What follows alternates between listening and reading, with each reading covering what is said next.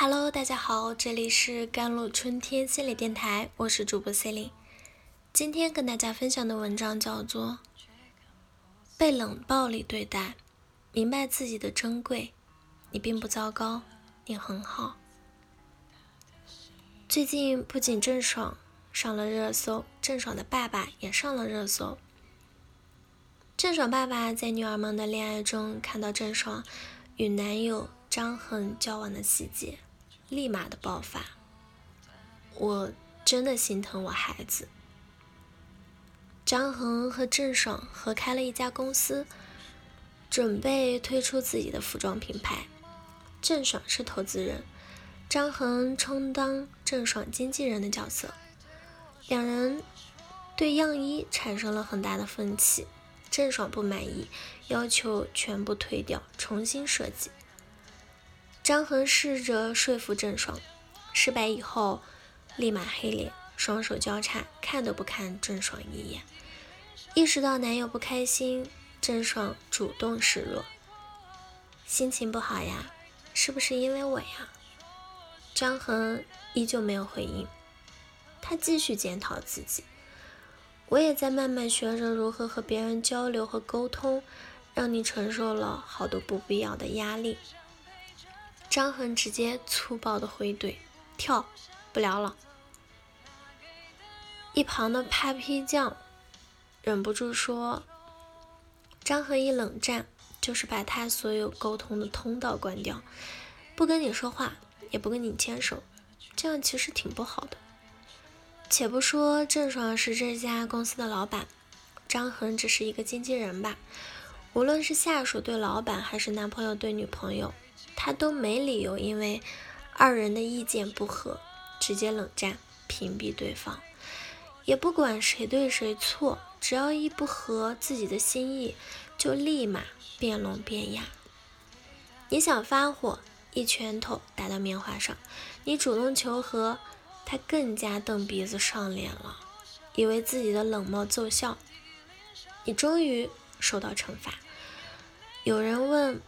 是谁给张恒的勇气，这样冷战对待郑爽？其实恰恰是郑爽给他的勇气，因为郑爽太爱他。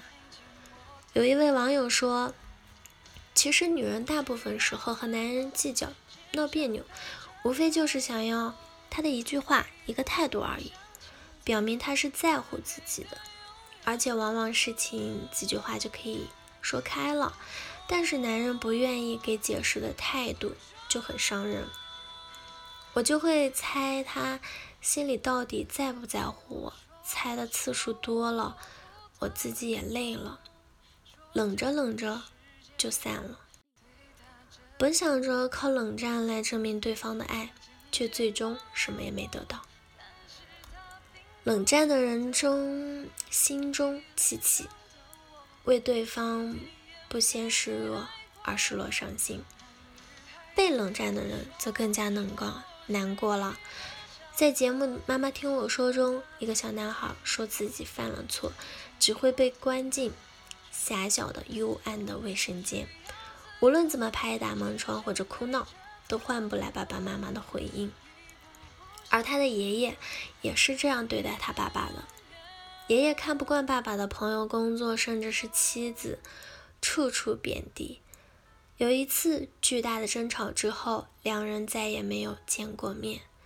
原生家庭就像一面镜子，在镜子里能看到你以后的生活，但可悲的是，镜像之后，人们也从受虐者变成了施虐者。从小没有被温柔对待过的他们，感情缺失，不懂如何面对争吵。只会沉默，习惯于被冷暴力的他们，也意识不到冷暴力对一个人的伤害有多深。所以，姑娘们，被冷暴力对待的时候，你们首先要做的一件事就是明白自己的珍贵。你并不糟糕，你很好。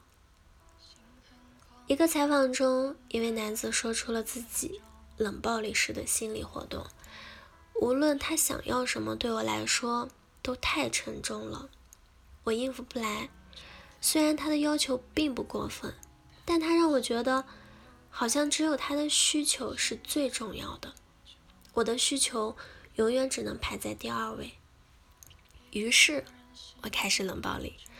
那时候我没有觉得自己的行为有什么问题，只觉得开心。我的需求终于得到满足了。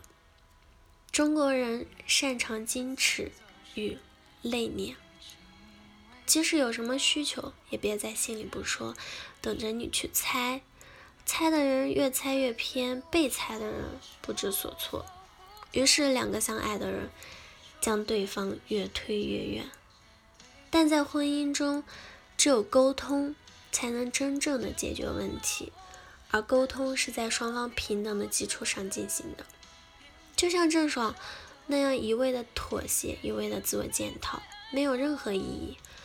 更重要的是，如果说情侣之间的冷暴力只是影响，双方的情绪，那家庭之间的冷暴力将会影响孩子的一生。成年人尚有思考和抵抗的能力，孩子则是毫无选择的余地，只能将所有的负面情绪吸收。温柔与强大，不只是一个女人的品质，更是一个家庭的品质。经营家庭与婚姻从来不是一件简单的事。愿我们。都能找到彼此之间最好的相处模式。好了，以上就是今天的节目内容了。咨询请加我的手机微信号：幺三八二二七幺八九九五，我是 C 莉，我们下期节目再见。